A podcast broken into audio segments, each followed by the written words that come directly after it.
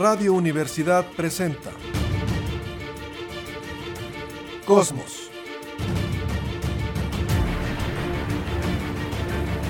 Tu ventana al universo, donde el pensamiento humano descubre el lado amigable de la ciencia.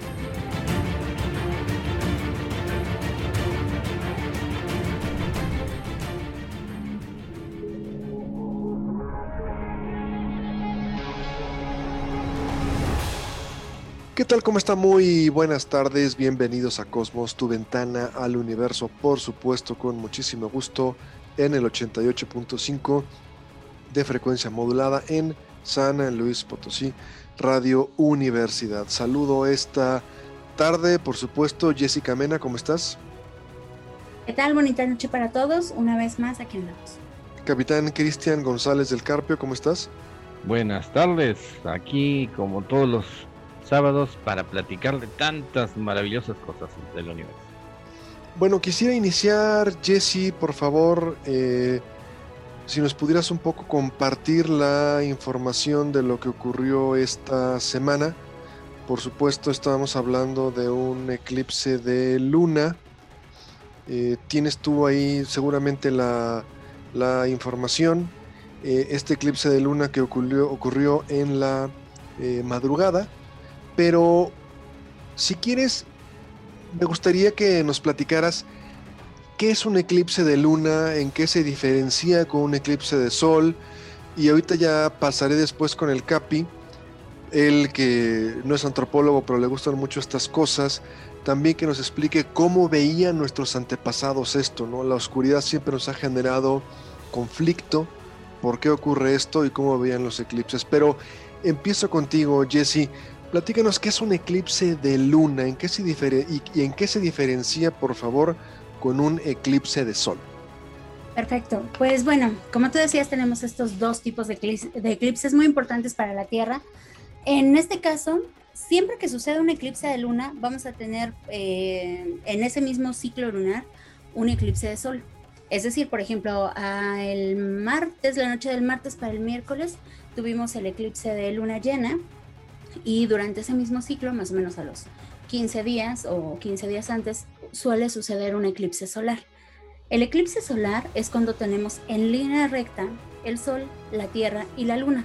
Por lo tanto, em, no, el Sol, la Luna y la Tierra, perdón el Sol, la Luna y la Tierra. Por lo tanto, la Luna le está creando una sombra a la superficie terrestre, una sombra muy, muy pequeñita comparando los diámetros que tienen estos tres objetos. Y con eso, em, ese eclipse es muy raro que se vuelva a dar en el mismo lugar, porque es una sombra muy, muy pequeña que para que suceda en el mismo lugar, pues van a tardar muchísimos años. A pesar de que cada año tenemos dos eclipses de cada tipo, dos de Sol y dos de Luna. En este caso, lo que sucedió esta semana fue que tuvimos el eclipse lunar. Además de que tuvimos la superluna, que fue una de las lunas más grandes del año, también tuvimos en una posición ahora invertida la posición de la luna y la tierra. Tuvimos al sol, a la tierra y a la luna. Por lo tanto, la tierra fue la que proyectó su sombra en la superficie de la luna. Y por lo tanto se pudo ver prácticamente desde casi todo el globo terráqueo. Bueno, desde todo el globo terráqueo de la mitad donde estaba de noche. Ok. Aquí entonces, eh, a ver, estamos en lo mismo. Un eclipse es ocultar algo, ¿no? Vamos a ponerlo así. Entonces, un eclipse de sol, estamos ocultando el sol. Ahí nos queda muy claro. Un eclipse de luna, estamos ocultando la luna. Entonces, por una extraña casualidad, el Sol se encuentra 400 veces más lejano que la Luna, pero la Luna es 400 veces más pequeña. Son estas eh, casualidades que se dan en la cuestión astronómica. Entonces, a la distancia aparecen Sol y Luna del mismo tamaño. Claro, varía porque la Luna pues la vemos de diferente tamaño dependiendo de la distancia y la fase en que se encuentra. Pero normalmente por la distancia Sol y Luna se verían del mismo tamaño. Entonces, cuando en este caso la luna se pone frente al sol, dependiendo por supuesto desde nuestra ubicación, se produce un cono de sombra y si usted pasa por ese cono de sombra, podrá presenciar el eclipse. Si el eclipse se pudo ver en el hemisferio norte, en el océano, y en el sur, usted está en Argentina, no pudo ver nada. Pero la luna se pone frente al sol, produce un cono de sombra y la gente que se encuentra en ese cono de sombra ve cómo momentáneamente se oculta el sol. Hasta ahí uno diría, bueno, pues sí, se entiende muy bien. Pero en un eclipse de luna, ¿qué es lo que pasa? ¿Quién oculta a quién? En este caso, eh, la Tierra se va a poner en medio, entonces no va a dejar pasar la luz del Sol y por eso vamos a ver que la luna se va tapando de poco en poco. Un eclipse dura más o menos unas cuatro horas, desde que empieza el cono de sombra a pasar por un lado de la luna hasta que llega la totalidad cuando la luna está completamente tapada por la sombra de la Tierra, que no se ve oscura, en este caso se pone roja. Y cuando la sombra pasa del otro lado, entonces en ese transcurso son más o menos cuatro horas. Jesse, ¿por qué entonces, para estar en lo mismo, un eclipse de luna o sea, la luna produce una sombra pequeñita y solamente se puede ver en una región de la Tierra. Pero si la Tierra produce un cono de sombra, es un cono de sombra muy grandote y va a llegar un momento en el que va a tapar completamente a la luna. ¿Estamos de acuerdo? Así es. Ahora, Capi, nunca se debe observar al sol al simple a simple vista. Nunca, nunca ni a simple vista, ni con binoculares, ni con telescopio, le puede quemar la retina y dejarlo ciego en cuestión de segundos. Es por eso que mucha gente le da miedo observar un eclipse de luna porque piensan que puede ser el mismo fenómeno. Si no puedo ver un eclipse de sol, seguramente tengo que tener cuidado y no ver un eclipse de luna. ¿Nos podrías explicar un poco, Capi? Sí, de hecho es evidente el, el daño o nomás uno a veces eh, se pone a ver una puesta de sol, retira la vista y ve bolitas amarillas por todas partes. Se imprime, se sobreexcitan las células receptoras de la retina. Y eso es evidente, ¿no? Eh, y lógico, es evidente los daños que puede hacer si uno mira al sol. Eh, por más que uno haga delgaditos los ojos, es una situación dañina. Pero por otro lado está la curiosidad humana. La curiosidad humana eh, trata de explicarse el, mundo y surgen alegorías, fantasías, mitos, leyendas. Y de los eclipses, algo tan común pero no normal, eh, pues han salido cantidad de leyendas para explicarlos. Cada cultura tiene la suya. Pero aquí entonces, eh, ¿un eclipse de luna generaría algún tipo de riesgo para la visión humana? No, no. Ok, entonces, como hay esta confusión, normalmente lo que uno recomienda es, si el eclipse es de día, no lo vea. No se puede ver el sol. Si el eclipse es de noche, lo puede ver sin ningún problema. Es decir, la luna se pone frente al disco solar pero no, la, no, lo, no tapa el sol completamente. Algunos rayos pueden llegar, obviamente, entrar a su retina y dañarlo. Entonces, nunca ver el sol a simple vista, no verlo con una película velada, un casco de soldador, lentes oscuros, nada, ni siquiera durante un eclipse.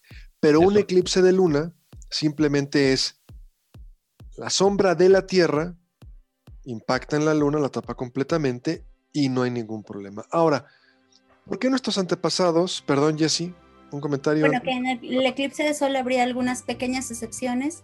Se puede usar careta de soldador sombra 14 en adelante, pero se puede observar solo por unos 10 segundos, descansar un minuto y volver a observar 10 segundos y que no sean muchos intervalos. Yo, ¿por qué no recomiendo la careta de soldador? Eh, porque de alguna manera tendría que estar seguro usted de que no tiene ninguna fractura en esa especie de película que le colocan, no soy soldador, pero en esa especie de protección que le ponen, tendría que estar al 100%, porque si hay una pequeña fractura que se haya provocado porque se le cayó la careta, porque le cayó una piedrita o algo, a través de esa rendija entra un rayo del sol y lo deja ciego. Entonces, yo aún así, mi recomendación es no vea el eclipse directamente. O sea, no ver el sol nunca directamente. Ahora. lo mismo con los filtros. También este, se supone que son seguros los filtros astronómicos, pero aún así, si hay una grieta, entonces te vas a dañar el ojo. Tiene que ser, si usted quiere ver el sol, solamente a través de un telescopio profesional y tiene aún así que tener cuidado. Ahora, Jesse, mi pregunta, esta era la, la siguiente pregunta. ¿Por qué nuestros antepasados se ponían tan de nervios y veían una le llamaban luna de sangre. Se ponían nerviosos, veían la luna de color rojo y la sangre uno la asocia con violencia, calamidades. ¿Por qué pasaba esto?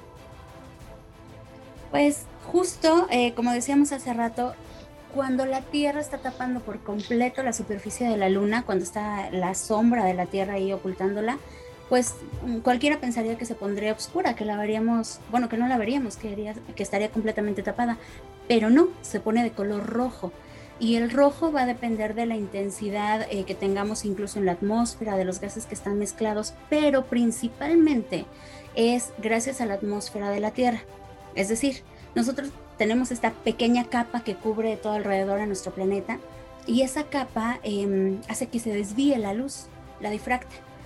Entonces, cuando el sol, los rayos del sol están pasando por todo el contorno de la Tierra, una pequeña parte de esa luz cambia su dirección y justo esa luz roja, ese espectro del arco iris que tenemos en la luz blanca se parte y la luz roja llega a la superficie de la luna y se refleja hacia nosotros. Entonces, es justo lo que estamos observando: una luna roja por esa parte de luz que se está desviando. Capi, ¿por qué? O sea, al final entonces se ve la luz de color rojo porque la luz pasa por lo que es la atmósfera terrestre, se parte en los colores del arco iris. Los colores que más se curvan son el azul, por ejemplo, el morado, y el que menos se curva sería el rojo. Entonces, se parte la luz en todos los colores, pero como el que menos se curva es el rojito, ese es el que nos llega. También tiene que ver con la composición química de la atmósfera. ¿Estamos de acuerdo? Pero en este caso nos llegan los rayos de color rojo, porque en el día vemos el cielo de color azul, ¿sí?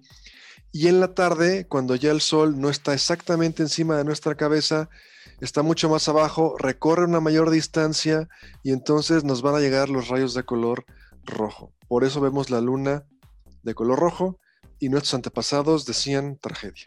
Capi, un eclipse es un ocultamiento. O sea, dejar las cosas en la oscuridad. ¿Por qué evolutivamente, biológicamente, nos genera tanto conflicto, miedo a la oscuridad? Tú puedes ver a un niño, bueno, hay gente de nuestra edad que no puede dormir con la luz apagada, una pequeña luz, aunque sea la luz del baño, la dejan prendida o del pasillo.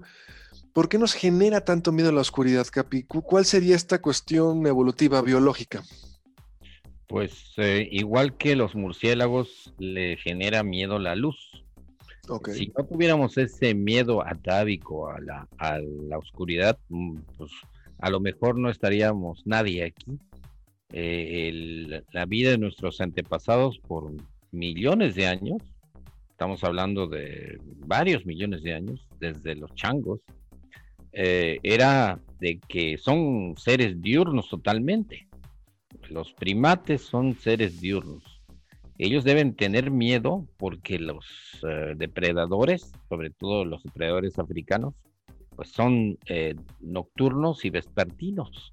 Y todos lo podemos ver en nuestras casas con nuestros perritos y gatitos, eh, felinos y cánidos, que tienen un reflectante detrás de la retina, que es como un espejito que hace que la luz entre eh, una es absorbida por la retina y otra rebota en esa capita, que se llama el tapetum lucidum, y vuelve a pasar por la retina.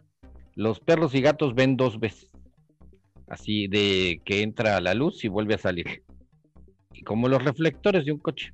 Ok. Y pues ven mucho mejor. Ellos sí son cazadores, depredadores vespertinos y nocturnos. Imagínense un leopardo contra un chango el chango puede ver a colores, puede ver eh, de día eh, eh, y puede encontrar frutas, pero en la noche todo eso se sacrifica por, por esa capacidad de ver a colores, mientras el leopardo más o menos ve en blanco y negro, pero ve perfectamente en la noche y si el chango no está trepado muy arriba del árbol, se lo va a almorzar.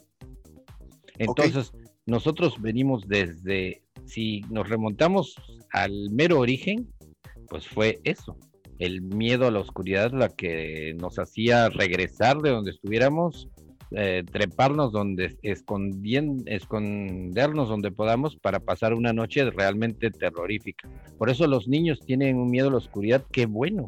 Y cuando uno los quiere meter en su cuarto y apagarles la luz, los está poniendo en la oscuridad y lejos de su tribu. Qué tortura, qué salvajada. Eh, así, lo, así dice la cultura que un niño que tenga su cuarto vive mejor, para nada. así es, así se hace en esta cultura.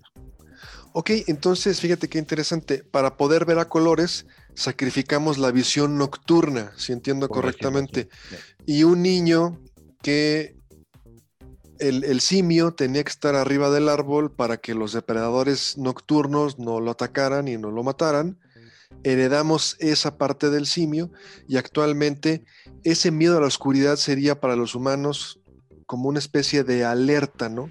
Que viene de miles de generaciones atrás, a lo mejor ni siquiera el Homo sapiens más atrás, en el que eh, al estar oscuro es alerta, aunque, aunque seamos ahorita ya en pleno siglo XXI y personas mayores, alerta, estás en peligro, ¿me explico? Por eso nos da tanto temor la oscuridad, ¿estamos de acuerdo? Claro, lógico, y es nuestro seguro de vida, porque no va, no toda esta digresión que estamos haciendo no lo va a saber un, un hombre primitivo. Oye, los depredadores ven en la, en la noche porque tienen un ojo mejorado, y tú ves a colores, no, simplemente la naturaleza le mete instintos como tantos instintos que hay. Y yo no sé por qué se piensa que el humano, eh, porque es tecnológico, deja todos esos instintos. Vivimos en un mundo total de instintos. No, no es ese, hay miles. Toda nuestra vida es casi por instintos. Hasta todo lo que compramos es por un instinto de, atesorar. De, de, hay varios instintos asociados. O de pertenencia a la tribu, ¿no? Si todo el ah, mundo trae unos zapatos, estoy inventando, o se acuerdan, ya no es comercial porque ya eh, tronó, pero Blackberry, ¿no? Cuando todo el mundo traía una y era la super moda y todo el mundo quería comprar una y era un sentido también de pertenencia, ¿no? y de de mm, estatus en la tribu, también muy necesaria porque los que están más altos en un nivel, pues tienen más oportunidad de obtener muchas cosas. Jesse, con esto que estamos poniendo, estamos hablando de eclipses lunares y solares. Imagínate hace 2500, 3000 años, sobre todo eh, no a los, astrónomos, sino estamos hablando de lo que sería eh, la gente común como nosotros, salir y ver una luna teñida de rojo, no entender lo que está pasando, seguramente les generaba un problema, ¿no? Así es. Cuenta la leyenda que en China, cuando la gente veía un eclipse eh, solar, em, salían con sartenes, con todo lo que pudiera hacer ruido, porque creían que un dragón se estaba comiendo al sol. Entonces salían a hacer ruido a la calle para espantar a ese dragón que se comía el sol y pues ya en pocos minutos se ahuyentaba. O sea, al final entonces de lo que estamos hablando es precisamente de ese miedo a la oscuridad. O sea, al final que es evolutivo y por supuesto el sol da vida y nos generaba eh, un problema pensar que eh, pudiera desaparecer o que alguien se lo pudiera comer, Capi. Sí, sí, de hecho, de hecho estas supersticiones eh, le salvaron la vida a Colón en su cuarto viaje. Okay. Él naufraga, tiene problemas, tiene que poner el, no naufraga totalmente, tiene que poner en la orilla a su, nave y que ya está haciendo agua y vienen los uh, indios caribes por ahí y no ya no les quieren ya no les quieren obedecer como antes porque ya se han dado cuenta que los españoles pues venían y hacían barbaridades. Y pero Colón dice si no me ayudan y me traen comida y si no me ayudan con este barco yo voy a hacer que la luna desaparezca. Y él lo único que tenía era un almanaque, un almanaque donde, donde se pronosticaban eclipses, movimientos de planetas, porque así se navegaba antes. Y él justo en esa época dice, chin, el sábado va a haber un eclipse y él aprovecha eso, les dice eso y pues ocurre el eclipse y todos dicen, wow, este sí está relacionado con los dioses, como han hecho cantidad de culturas. La astronomía en, en, en las tribus, en las civilizaciones que no saben de astronomía, es poder. Era decir, yo voy a hacer que llueva, yo voy a hacer que salga tal, plan, tal lucero, y la astronomía era propiedad de los altos sacerdotes como tanto como tantas veces ha ocurrido con tantos países en la, en la Tierra. Bueno, pues ahí está, fue un eclipse lunar, precisamente la luna se tiñó de rojo, fue en la madrugada, seguramente eh, si usted estaba eh, despierto a esa hora lo pudo ver, si no, bueno, pues se lo perdió, pero al final es eso. Eh, la Tierra se pone es enfrente del Sol, produce un cono de sombra y tapa lo que es la Luna. Y por estar el Sol ya en una parte mucho más baja de la que nosotros normalmente estamos acostumbrados, lo vemos de color rojo. Jesse, por favor. Sí, como último comentario, como dato curioso, hay un historiador que está planteando la idea eh, bien justificada en cuanto a mediciones de que probablemente la, la institución de la Gran Tenochtitlan fue debido a un eclipse solar. Que, que, se observó, bueno, la alegoría de que la serpiente, de que el águila se esté comiendo a la serpiente es eh, justificada por un eclipse solar en esa región y que fue por eso que se fundó la ciudad. Pero no tendría que ver entonces el águila ni la serpiente fue la alegoría, la alegoría que pusieron. En lugar de, de, lo que se lo que realmente pasó entonces. En que lugar del dragón que se come al sol, ponen un águila que se come a una serpiente. Al mal, pues se puede jugar con toda la leyenda dependiendo de qué mitos estén más imbuidos en la gente de esa época. Sí, dependiendo de la cultura. Sí. Ok, o sea que al final entonces como lo hemos comentado, muchas de las festividades que tenemos tienen un origen astronómico. Eh, Navidad, obviamente, el día, el año nuevo, por supuesto, los días entre cuartos, eh, las estaciones, todas esas festividades que encontramos actualmente tienen un origen astronómico al fin y al cabo. Capi. Y daban poder a los que lo conocían. Daban muchísimo poder a quien podía pronosticar el día más corto del año, el día más largo del año, cuando iba a ser más frío, etcétera, etcétera. Daban un poder pues que los hacían la clase dominante. Sí, al final eh, el conocimiento es poder y si ellos eh, sabían, imagínense nada más una persona que está un eclipse, hagan lo que yo digo o voy a tapar el sol y si no hacen lo que yo digo se va a quedar tapado o a lo mejor algún tipo de eh, predicción astronómica, algún, eh, además de un eclipse, alguna, alguna otra cosa, algún cometa, quien podía entender lo que era un cometa. Entonces, pues sí, eh, Jesse, definitivamente ese conocimiento se puede usar también para otras cosas, ¿no? Claro, a lo largo de la historia, pues se ha manejado la manipulación en todas las culturas por fenómenos astronómicos y me gustaría decir que en la antigüedad eso sucedía, que en cada una de las culturas, en, las mitologías eh, que hemos tenido del, eh, en el inicio primitivo del hombre, de las culturas del hombre, eso sucedía, pero desgraciadamente a la fecha sigue sucediendo. Todavía hay muchos mitos astronómicos que rigen eh, tradiciones populares que a lo mejor no son muy ciertas. Como tú lo decías, ¿no? Hay gente que tiene miedo de ver un eclipse de luna cuando no le sucede nada hay gente que lee cartas, tarot y otra gente que se lo cree y pues tampoco hay fundamento para eso. Entonces, sí, se sigue aprovechando ese poder. Cierro con esto, nos queda un minuto. Eh, al final es un miedo que tiene un eh, origen evolutivo, es entendible. Una vez en una observación astronómica en pleno centro de la ciudad, se acercó una persona con una ciudad embarazada y me dijo, oiga, dígame por favor que no le va a pasar nada a mi esposa porque estamos en un eclipse de luna no le va a pasar nada y si tiene algo no tiene nada que ver con el eclipse. Y me llamaba la atención, recuerdo haber también llegó una persona, era un, doctorado en Derecho, ¿no? no voy a decir para qué empresa trabajaba, pero me dijo, oye, mira, yo trabajo en tal empresa, estudié Derecho, soy doctorado en Derecho. Oye, estamos seguros de que no hay ningún efecto con el eclipse, ¿verdad? Me llamaba la atención eh, cómo eh, una persona con tanto nivel académico y aún así tenía esa duda. Es válido, no pasa nada, ¿no? Ese miedo es eh, evolutivo. Bueno, si alguien se quedó con un comentario, permítanme porque vamos a una pausa. Nos atropella el corte. Vamos a una pausa. Estamos en Cosmos, tu ventana al universo. Una pausa breve y volvemos.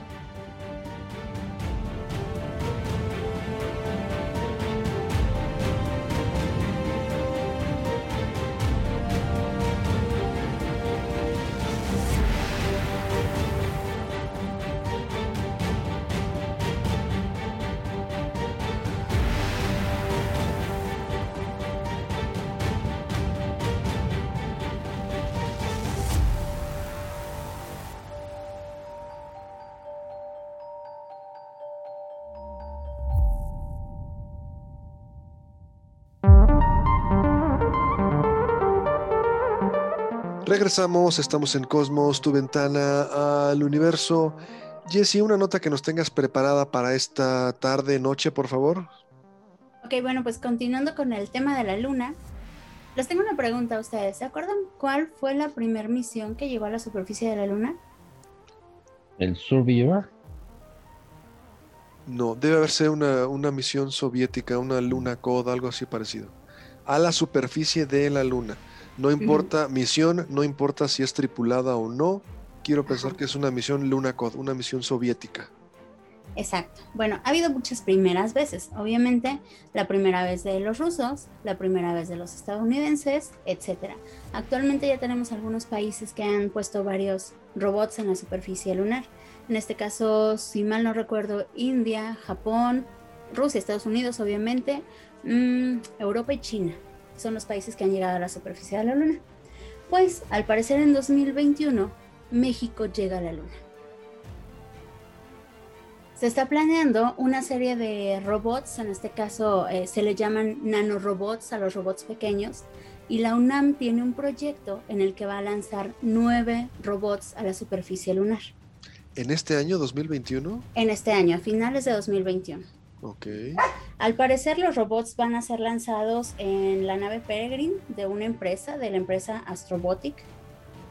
Y se está planeando el lanzamiento para finales de 2021. Los robots son súper pequeñitos, es prácticamente un coche Hot Wheels. Eh, miden unos 8 centímetros de diámetro por 4 centímetros de altura. Y cada uno de los robots va a estar explorando la luna de manera independiente pero a su vez van a tener, precisamente la misión se llama Colmena, van a tener una, digamos, mente de colmena en la que todos se van a unir, van a, digamos, geoposicionarse para encontrar diferentes medidas y van a mandar las señales a, a la Tierra. La misión pues espera que dure más o menos un día lunar que un día lunar son más o menos 13, 14 días terrestres, esperando que los materiales de los que están hechos eh, soporten las temperaturas eh, intensas de la superficie de la luna y pues que hagan algunas mediciones. Muy bien, bueno, pues una misión eh, mexicana en la luna sería una primera vez, nunca antes se había logrado, aunque fuera con unos naves tan pequeñitas o llamémosle sondas tan pequeñas, pero bueno, Creo, Capi, si estás de acuerdo conmigo, que lo que es la exploración lunar lo tenemos que ver como una cuestión global en el que todos los avances deben de unirse, juntarse completamente en una sola canasta para poderlos aprovechar y poder en algún momento, si queremos regresar a la luna o dejar una base permanente ahí, todos los conocimientos de todas las misiones, hasta los que han eh, fallado, digamos, han estrellado en la superficie lunar, por ejemplo, las misiones hindús, pero todo el conocimiento lugar, lunar tendríamos que tenerlo en una sola canasta para poder utilizarlo en un futuro. ¿Tú cómo lo ves, Capi? Sí, la idea es esa de eh, una sola especie. Eh, de hecho, hay colaboración ya. No dudo que los que la tecnología china haya sido influida y haya tenido recursos de tipo tecnológico de Rusia, si no de Estados Unidos, sí de Rusia. Y al final el conocimiento anda por ahí, eh, ya no falta un científico que si le pagan adecuadamente, pues sin ningún problema va a colaborar con la exploración espacial y esto estaríamos de acuerdo.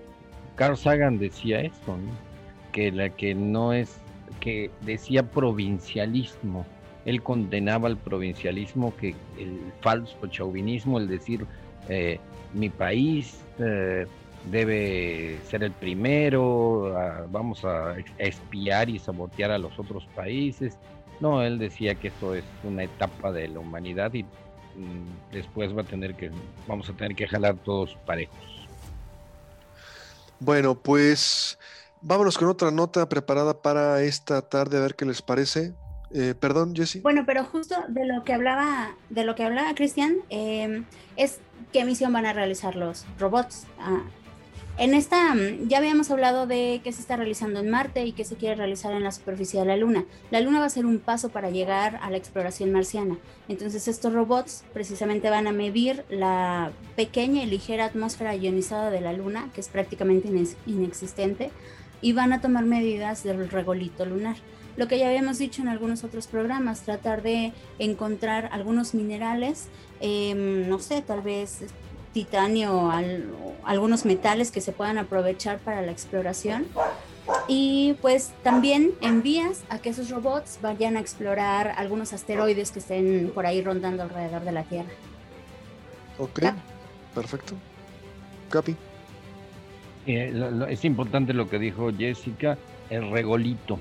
El, asunto con la Luna es que se ha encontrado pues, que su composición es muy similar a la corteza de la Tierra prácticamente roca basáltica y muchos impactos meteóricos porque no hay atmósfera que, que los detenga. Y de todos estos impactos ha quedado gran cantidad de piedritas y polvo. Como como lo de una bomba quedan pues pedacitos. Y ese es el regolito famoso. Es una capa de varios, de varias decenas de metros que se tenía miedo que las naves se hundieran porque es un polvo muy fino. El viento, como no hay viento ni aire, pues no, no, se, no se dispersa ni se asienta, sino ahí queda medio suspendido. Y recordemos en las imágenes del Apolo, del aterrizaje, se veía que el polvo era, de este polvo lunar era expelido hacia afuera, pero no hacía volutas ni hacía remolinos como un jet hace en la Tierra porque no hay aire, simplemente salía despedido y caía en trayectoria parabólica. Entonces, este regolito dice mucho, este, estos fragmentos que son polvito lunar, que se pegaba en los trajes de los astronautas, son muy importantes para confirmar mucho de la composición de los meteoros que cayó, eh, de que cayeron, y a su vez de las de la corteza lunar. Ahí el polvo eh, que quedó es tan importante como hacer una muestra geológica. Okay. y que al mismo tiempo sigue trabajando el orbitador lunar.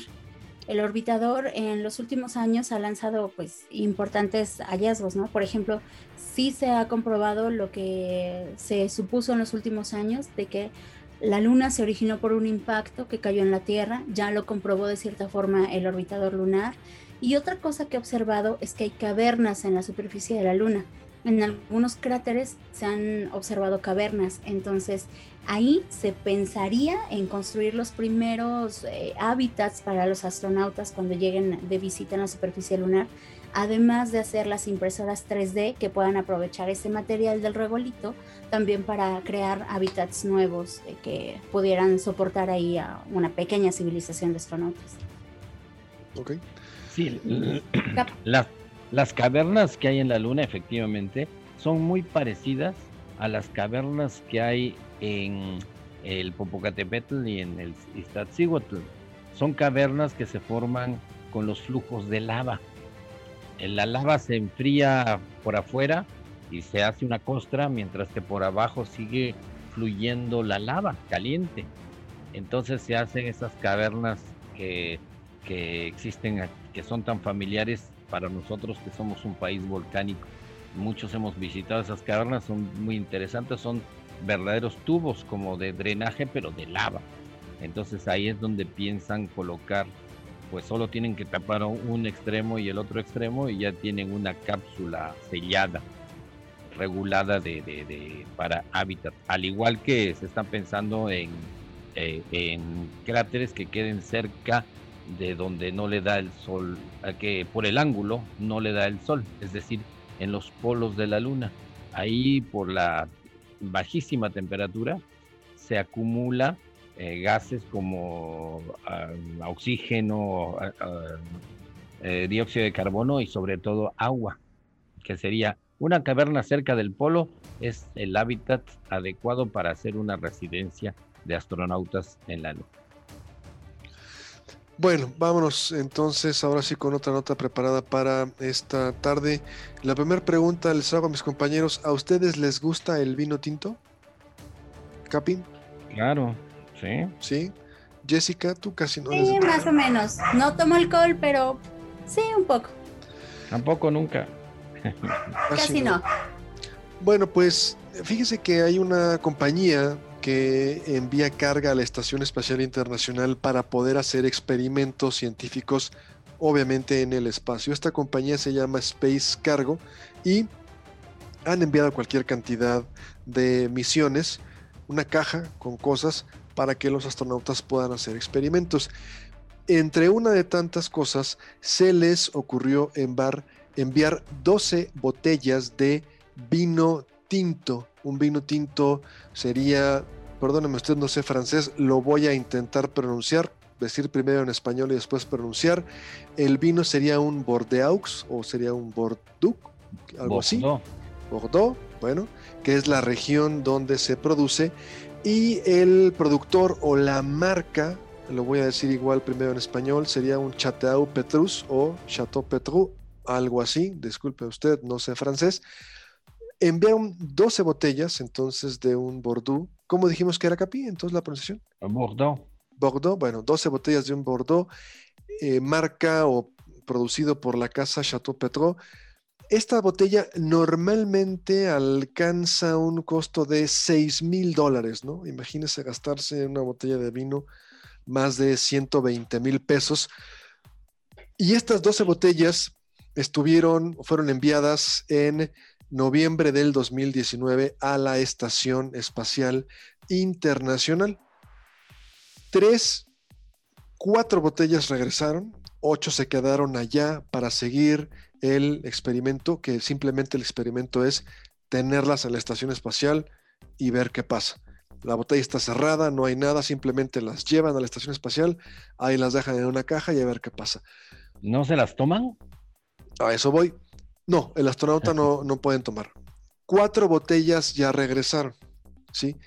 Tres ya fueron abiertas para degustación y los expertos que estuvieron probando, los catadores, estas botellas de vino que estuvieron pues prácticamente un año y medio en el espacio, comentaron que el color y el aroma era distinto al vino que está aquí en la Tierra, y que lo sentían un poco más evolucionado, eh, espero decirlo bien, un poco más maduro el vino. Entonces, de esas cuatro botellas que regresaron, tres ya catadores profesionales las probaron y dijeron, pues ellos conocen perfectamente el Bordeaux y el Chateau Petrou y dijeron, lo siento un poco más maduro, más evolucionado. Y una botella no se abrió para subastarse por parte de la casa Christie's porque esta empresa Space Cargo quiere también generar ingresos para poder continuar con sus misiones y experimentos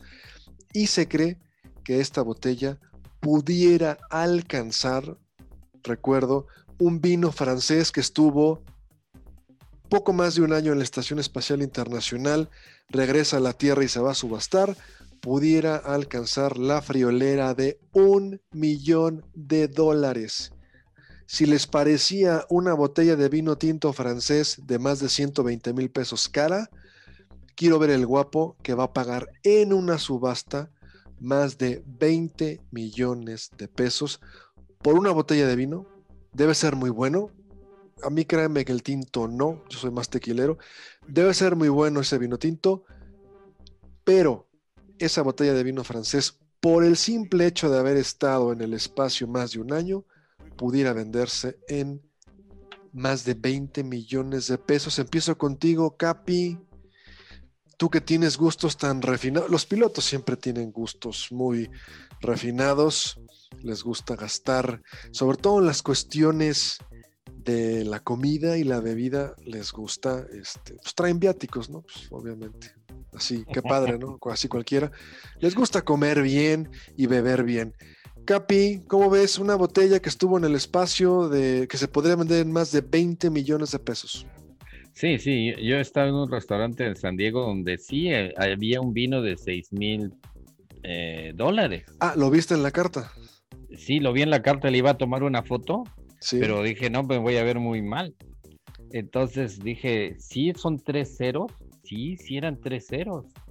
Y pues me imagino, imagínate que te sirva una de esa, esa copa y la tires en, en, en la mesa, ¿no? ¿Y te, gustó el vino, Capi? No, ¿Te gustó la copa? Yo, que no, yo no compro vino ni arriba de 60 dólares. Eh, mis vinos están alrededor de, de 10 a 20 dólares. Ok. Que de hecho en México se cobra, se tendrá un impuesto, qué sé yo, pero son el doble de caros. Ok. Y el vino es muy digestivo, muy agradable, es recomendado, es saludable. Vino tinto. Eso, sí, eso es indudablemente. El también pero sí hay botellas así. Ah, hablábamos de, de, nuestros instintos. Yo creo que ahí, ahí viene muy claro esto del, de los instintos de las tribus ancestrales hace millones de años, que eh, se requiere, uh, tenemos imbuido en nuestro corazón eh, la necesidad de reconocimiento social, de tener un estatus. Evidentemente esa botella de millón de dólares no va a saber mejor que otra. Y además, de acuerdo. Discrepo, eh, perdón que te interrumpa, pero los catadores profesionales, acuérdate que ya se trajeron cuatro, abrieron tres botellas y dijeron que sí lo notaban. Pero, pero es para tú lo has dicho, catadores profesionales. Ah, bueno, tienes razón, sí, sí tienes razón. O sea, el catador no, va a detectar, pero el que pague los 20 millones a lo mejor no. Yo, eh, las botellas de 10 dólares a las de 28, que fue la máxima, no vi ninguna diferencia y la compré simplemente por la botellita que estaba muy bonita. Okay. Pero así, así, eh, la gente común y eso que a veces tomamos vino, nunca vamos realmente a saber esa diferencia, ¿no?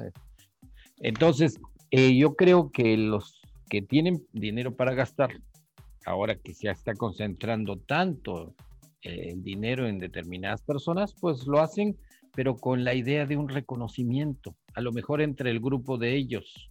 Eh, yo tengo el vino que ha ido al espacio, eh, yo tengo el coche que perteneció al sultán tal. Eso es reconocimiento, ser especial. Jane Goodall, Jane Goodall, esta primatóloga, esta bióloga que estudia primates, tiene cantidad de, de ejemplos en chimpancés y hay un chimpancé que se echó eh, varios kilómetros arrastrando un tambo de, gasolina, vacío, claro. Y decían, ¿qué, ¿qué, va a hacer con el tambo? ¿Subirse a él? ¿Qué onda? Llegó ahí al, donde están los demás chimpancés. Imagínate por la selva arrastrando, empujando él, y le comenzó a pegar con un palo. Y eso que le pegó con un palo lo hizo subir de estatus eh, ya se acercaba más al líder eh, y pues estuvo bien, eh, de eso se trata. Todos los chimpancés, los primates en general, quieren estar en un, en un nivel alto de jerarquía en su grupo y eso es instintivo, eso es necesario, eso es padrísimo. Por eso nosotros queremos, necesitamos reconocimiento, es muy válido, pero hay de reconocimientos a reconocimientos. Eh, hay el, reconocimiento por tener un coche que cueste eh, medio millón de pesos es muy diferente al reconocimiento por haber logrado una medalla olímpica o, un premio científico o literario. Jessy, ¿qué crees que pase en el espacio? Porque al final lo único que hacen es tomar una botella de un vino muy caro, vino tinto, la mete en una caja la llevan a 400 kilómetros de altura en una condición de microgravedad. Obviamente la botella está perfectamente resguardada, no se encuentra en el espacio exterior. ¿Qué pasa? ¿Qué es lo que pasa? La botella está sellada con un corcho, resguardada. ¿Qué crees que ocurra en estos procesos? Quiero pensar que es nada más la cuestión gravitatoria la que influye, porque pues la botella está cerrada, este, en una caja. ¿Qué pasará? ¿Qué crees que pase?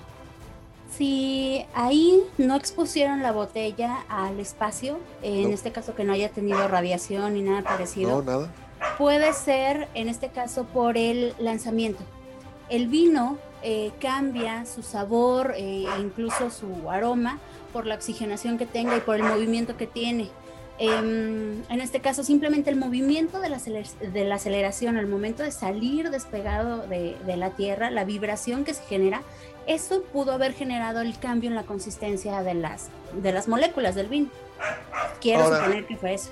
Capi, eh, buena la explicación que nos da Jesse, pero eh, si está en este caso la botella de vino cerrada con su corcho, o sea, no se ha abierto, no se no se ha oxigenado, está, no es expuesto a la radiación, o sea, no sale el astronauta, toma la botella de vino tinto, abre la compuerta y la saca ¿Qué es lo que habrá pasado? ¿Por qué se intensificó ese sabor? Yo quiero pensar que simplemente son las condiciones de microgravedad, pero ¿tú cómo lo ves, Capi? Sí, básicamente, ¿qué, ¿cómo se procesa el vino? el vino es un proceso biológico, eh, microbiológico, bioquímico.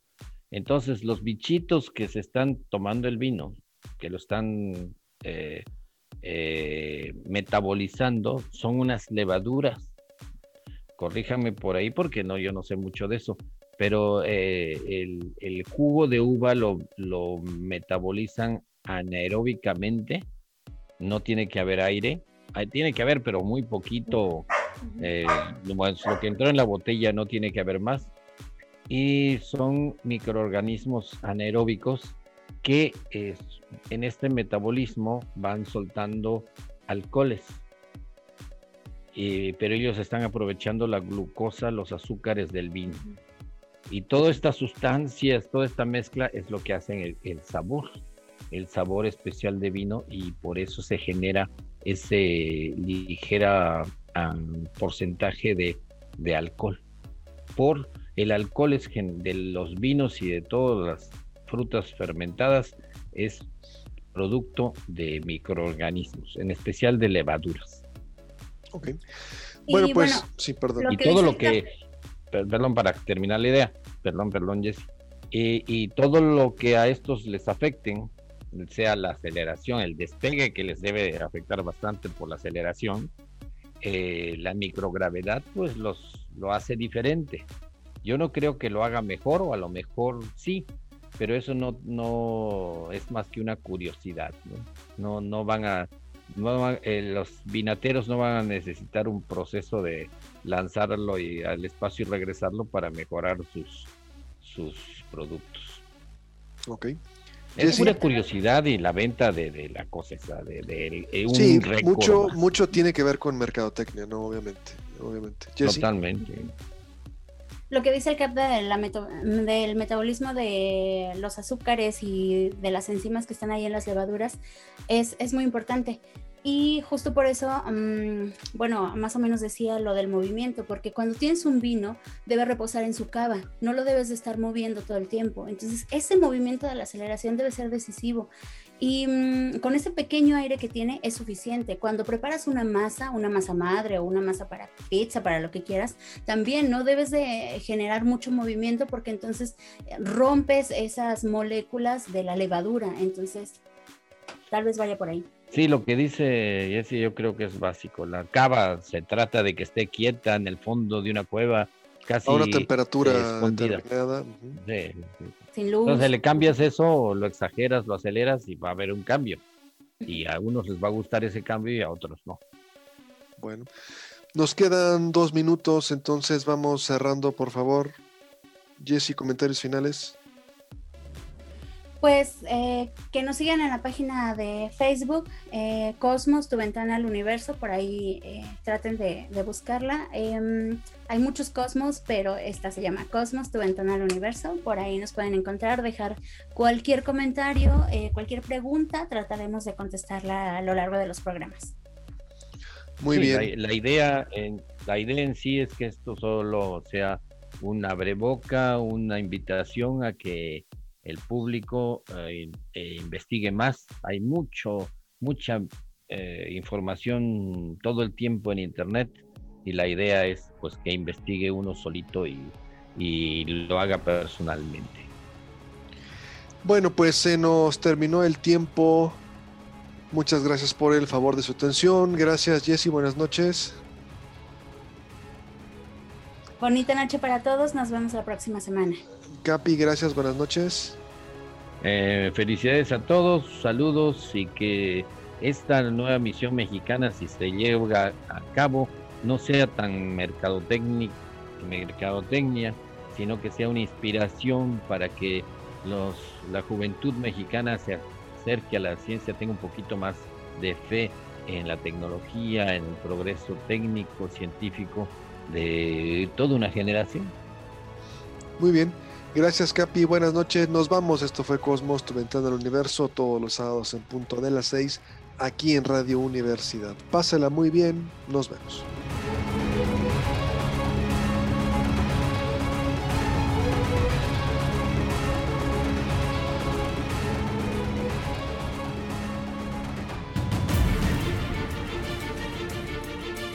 Radio Universidad presentó Cosmos.